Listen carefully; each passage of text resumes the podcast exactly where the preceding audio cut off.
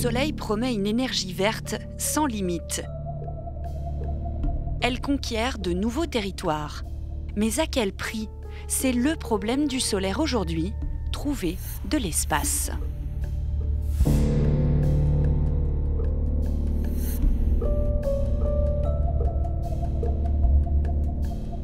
La forêt des Landes n'est pas à vendre, n'est pas à détruire. Ce n'est pas un gisement pour faire des électrons verts. M'appelle Daniel Delestre, président d'une association de défense de l'environnement. Le projet, c'est un projet de centrale photovoltaïque au sol, gigantesque. Ça sera le plus grand en France, 1000 hectares d'un seul tenant, dans la forêt, ce qui représente une puissance installée euh, d'un gigawatt. C'est équivalent à la puissance d'un réacteur. Il va falloir couper les arbres, ensuite arracher toutes les racines, défricher, ce qu'on appelle défricher, mettre à nu le sol, qu'on va remplacer le bois, la forêt, le sous-bois, par 500 000 tonnes de ferraille, de panneaux photovoltaïques. C'est un non-sens, c'est une aberration. Le panneau n'absorbera pas de CO2, ni ne produira jamais d'oxygène. Tout le monde se pose la question, mais pourquoi euh, dévaster la forêt pour produire plus d'électricité? C'est une véritable question. Il ne s'agirait pas de produire des électrons verts, mais de générer d'autres problèmes, c'est-à-dire d'affaiblir les puits de carbone de la forêt, d'affaiblir l'habitat très important pour nombre d'espèces. L'industrie euh, dit que ce n'est pas grave les arbres qui vont être coupés. Ils disent qu'ils vont replanter des arbres ailleurs. C'est totalement hypocrite. Ils ne vont pas remplacer 1000 hectares de forêt par 1000 hectares de forêt. C'est jamais fait. L'industrie solaire euh, dit qu'il y aurait de la biodiversité sous les panneaux. Si on prend l'exemple de la centrale photovoltaïque de Cestas de 270 hectares, la réponse est négative, c'est-à-dire qu'il n'y a pas plus de biodiversité sous cette centrale que sur un parking de grande surface. A promis beaucoup en matière d'énergie solaire. Tripler, voire quadrupler le parc d'ici 2028. À eux seuls, les toits des maisons ne suffiront pas, il faut changer d'échelle. L'option la plus évidente, c'est d'installer des panneaux photovoltaïques au sol. Pour cela, il va falloir de l'espace, beaucoup d'espace. 3 à 4 000 hectares de terre supplémentaires chaque année idéalement sur des sites abandonnés comme des friches industrielles ou des parkings. Le problème, c'est qu'il n'y en a pas assez. Alors, comment faire de la place à l'énergie solaire sans concurrencer des terres agricoles? Il va falloir innover.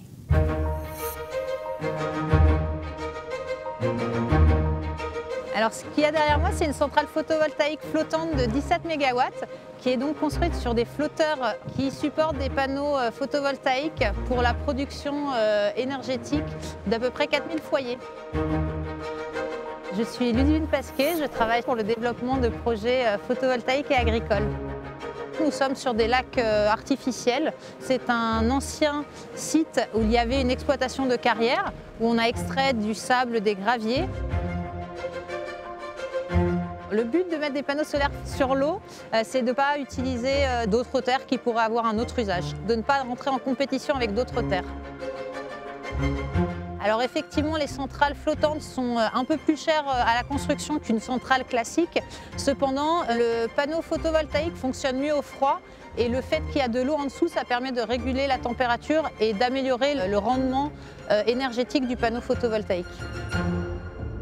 On estime euh, qu'on peut développer à peu près 10 gigawatts en France métropolitaine, euh, ce qui correspond à peu près à 10 centrales euh, nucléaires.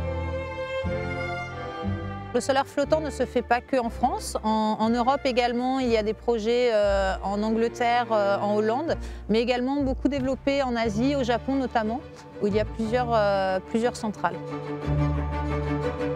sur la mer, il y a d'autres problèmes, notamment liés au courant et à la salinité, qui rendraient en fait euh, la technologie euh, plus compliquée à mettre en place.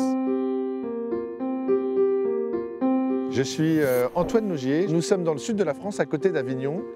Et vous voyez derrière moi un dispositif expérimental.